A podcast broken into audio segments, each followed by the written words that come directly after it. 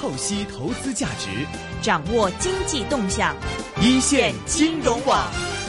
为了能够把我的观点能够更加清晰的表达出来，我呢反过来啊，我跟一般的这个这个放电影或者说这个啊或者戏剧的做法相反，我先把剧情透露，我先把结论讲出来。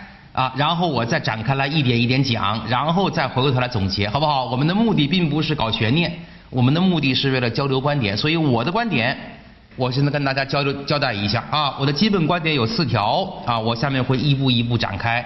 我的观点是，经济结构调整的拐点已经出现，经济结构正在向好的方面发展。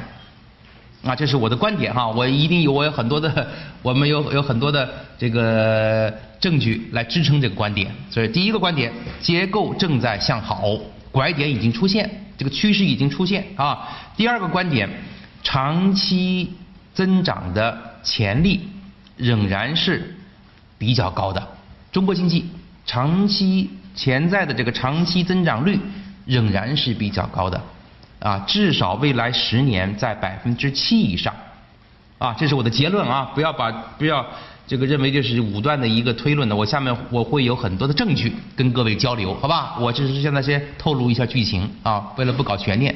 好，第三个，短期增长的下降具有比较明显的周期性因素，周期性因素啊，这个周期性因素既有国际的也有国内的，既有政治的也有经济的啊，这个。第三个观点，我先把它搁出来。第四个观点，那是推论了，对吧？根据以上这三个观点，我的推论是，在短期来看，一些重点领域的改革必须加快。目的是什么呢？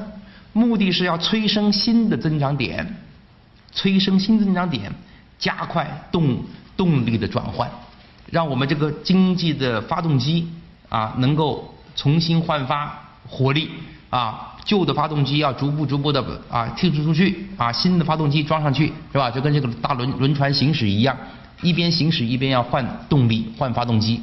这是我的四个观点。那么这四个观点和现在比较主流的我的分析啊，这个可能不不见得是准确。我的观察和现在多数派的观点是不一致的。我的总结现在比较占上风的。啊，至少按人数上看，甚至于按声音的强度上讲，啊，媒体也好，学术界也好，比较多数派的观点是三条。我总结啊，第一条，增速下降还没有见底，这第一个观点还会下降。第二个观点是说结构调整进展不大，仍然是靠投资拉动，啊，这个结构调整增长改进不大，仍然是政府主导投资拉动。啊，第三个观点，长期潜在的增长速度已经大幅度下降，就是潜在的增速，中国经济啊已经大幅度下降，因此这个增速的下降啊，增速的下降啊，应该乐见其成，增速乐见其降，我这个用的这个语言乐见，这是我总结的这个主流的观点，对吧？我我下面会跟他 PK，好好吧？我先把我的观点亮出来，然后跟他们，我反复反复的跟他们 PK，是吧？那么持这个观点的哈，比如说哈，我非常尊敬的啊，不要咱们讨论学术，不讨这跟个人关系这这是两码事儿，是吧？我非常尊敬的啊，我们的这个呃这个国务院发展研究中心副主任刘世锦老师，对吧？他呢呃有非常系统的分析。他是这个观点的非常好的代表者，对吧？不是个人关系啊，咱们完全是讨论学术。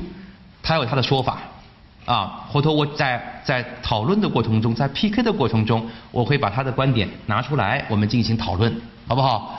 那么为什么？好，我们一个一个讲。首先，我先讲讲讲我的这关于结构调整的一个判断，啊，咱们从数据出发，从证据出发来谈问题。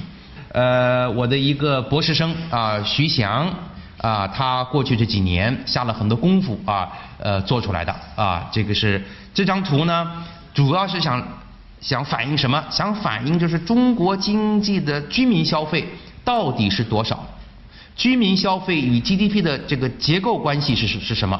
国家统计局他所做他所统计的居民消费占 GDP 的比重，居民消费与 GDP 的比重啊，到了二零一三年，它是百分之二三十六点二，这是国家统计局的统计数字。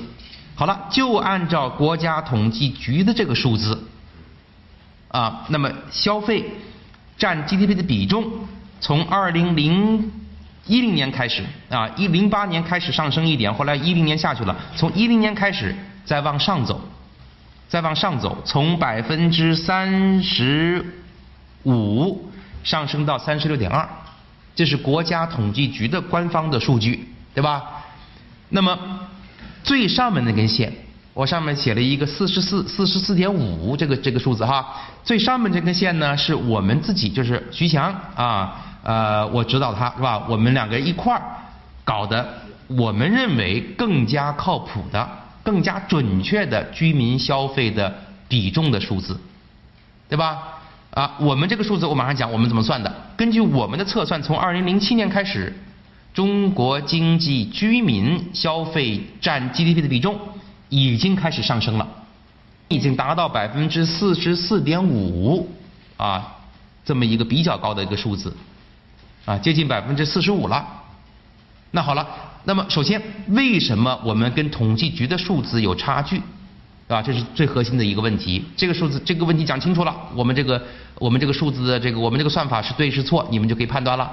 我们认为。居国家统计局在测算居民消费的问题上，是长期以来，而且最近一个时期以来越来越低的，算的越来越越低估了。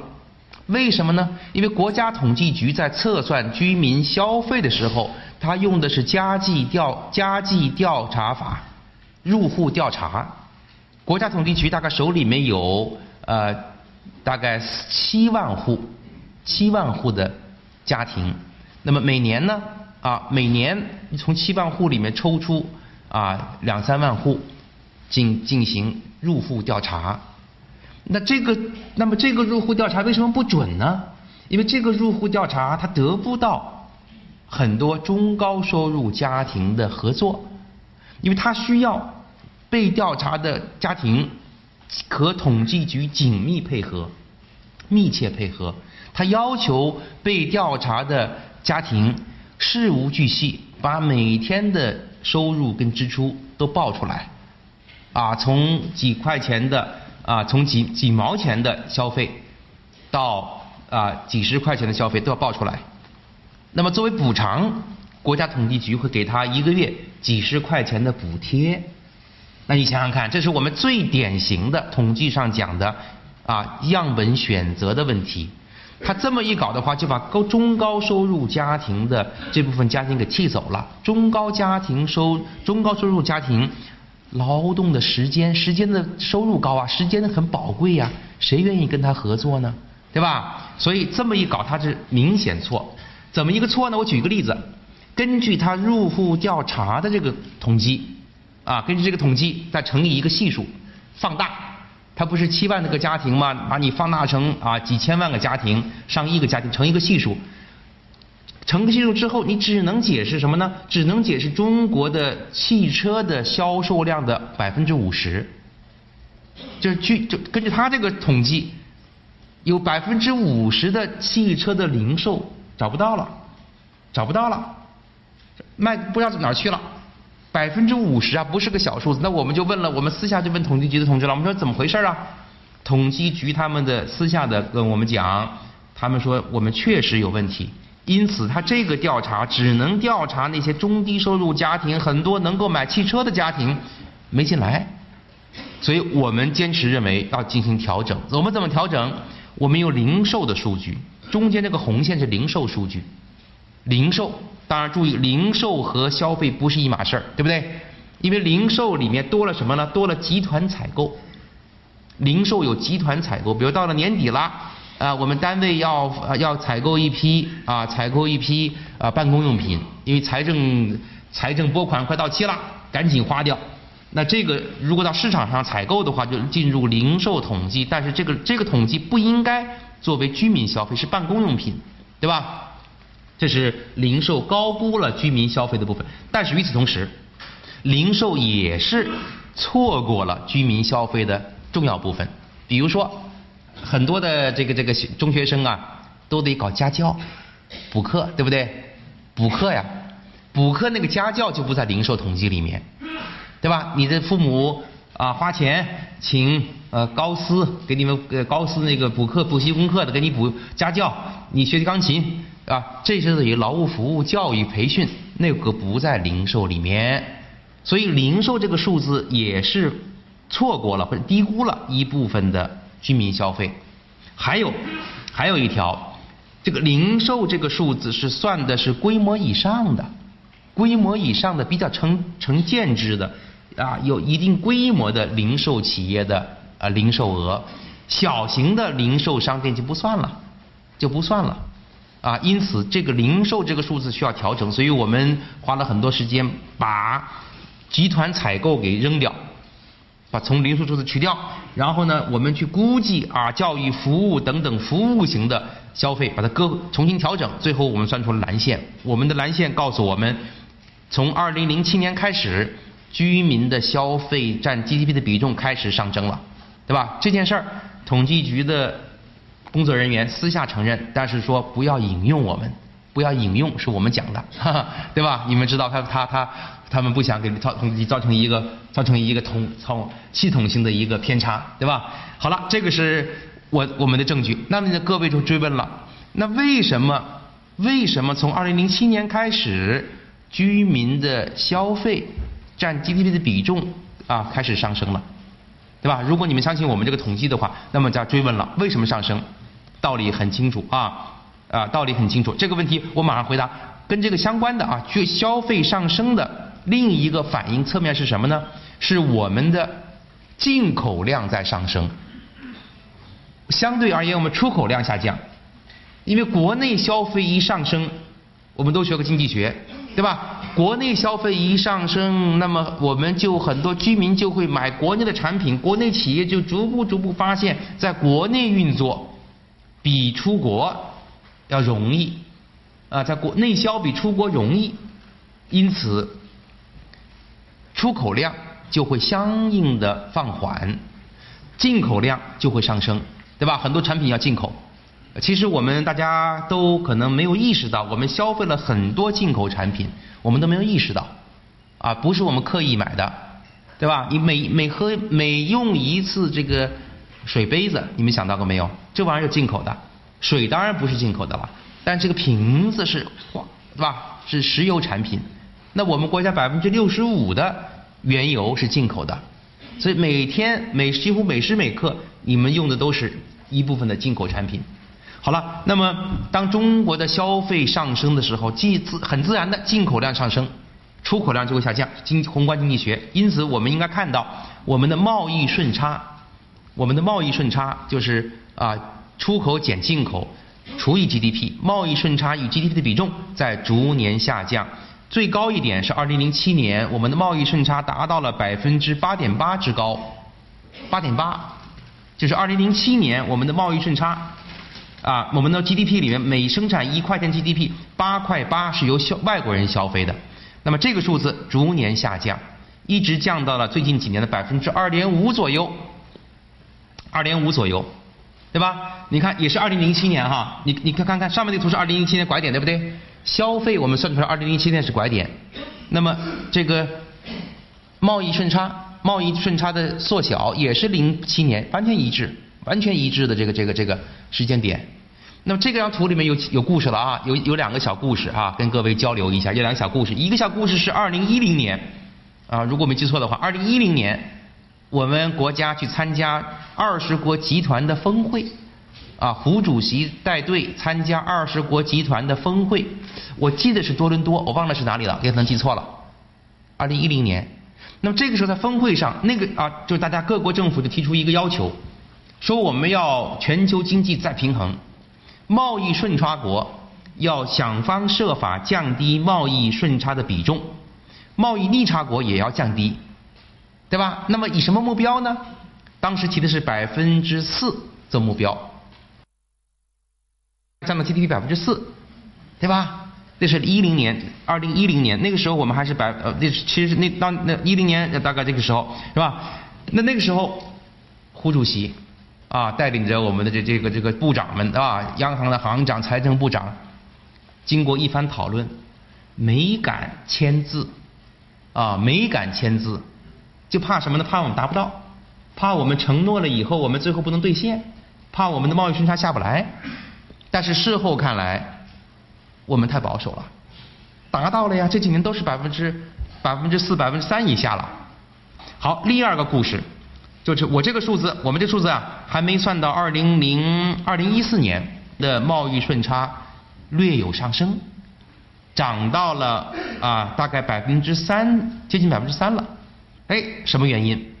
是不是二零一四年我们的这个经济疲软？是不是我们的这个消费下降？是不是我们二零一四年结构调整出现了逆转，出现了这个这个这个倒春寒？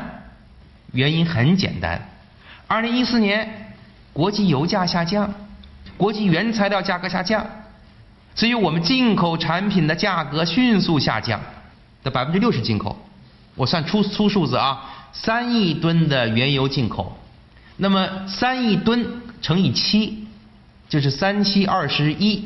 啊，串粗数字，串大数二十，二十啥呢？二十亿桶原油，对吧？咱们算数，咱们搞经济学要算数字啊，这不能不能只搞理论，对不对？好了，二十一桶原油，每一桶原油过去几年啊，多少钱？七十八十，对不对？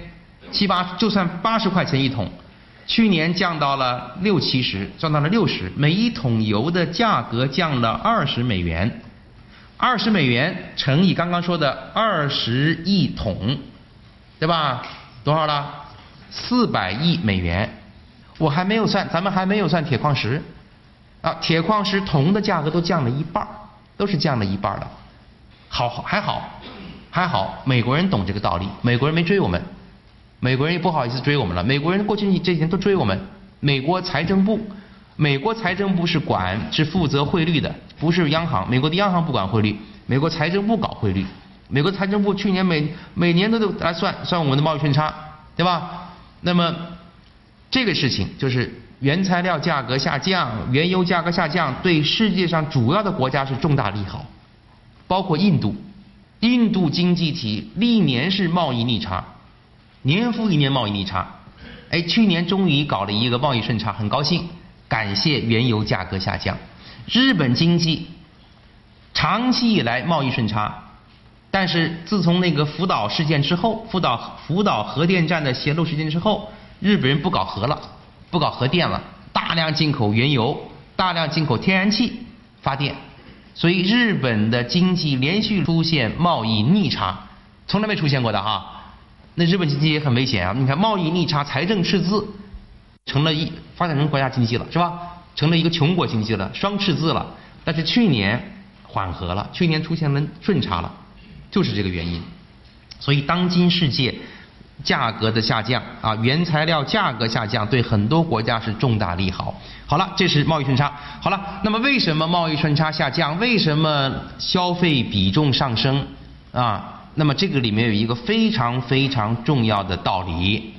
啊，这也是我们的研究结果啊！这个研究结果我们坚持了很多年，我们是三代博士生一直干这个事儿，三代博士生一直坚持不懈做这个研究，就是劳动收入占 GDP 的比重，我们算宏观经济整个经济的比重。啊，零六年我们发了一个文章啊，这个当时我们的结论，零六年啊，我们用的到了截止零五年的数据，当时啊，当时我们这个这个比重还下降，这个比重你看。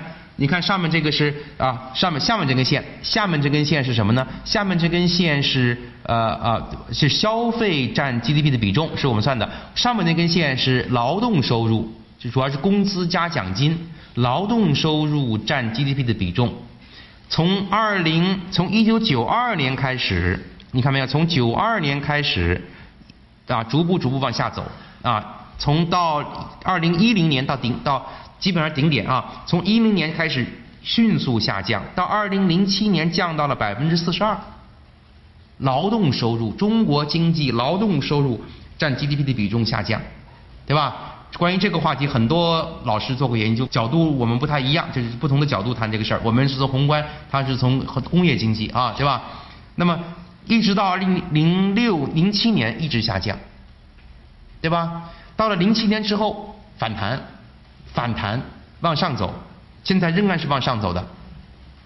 啊，这是个事实，这个数字统计局的数字啊，这个数字也可能有一点低估了劳动收入，但是趋势应该是没错的。我们在零六年就发了一个文章，我们当时的结论是零六年还下降啊。我们的结论是说，劳动收入下降在未来若干年会逆转，会逆转。今天降，以后就会升了。哎，这是我们经济研究的发的研研究，白白纸黑字你去看。当时我们的预测会逆转，对吧？什么原因？为什么当初的这？为什么当初我们有这个结论？为什么有这个结论？我们的解释是什么？我们的解释是中国经济是一个二元经济，对吧？二元经济，那么二元经济呢是有大量的劳动力在农村要进城，这个人数过去是很多的，过去是很多，对吧？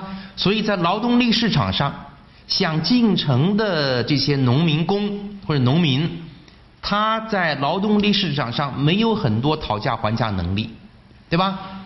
那么，只要城里面的工作岗位给一个月，像从农村来的农民工，给他农村的务农的这个收入，再加上再加上一点路费，再加上一点离开家人、离开孩子的感情补偿，感情补偿就够了，就他就愿意进城打工了，对吧？这这市场就均衡了。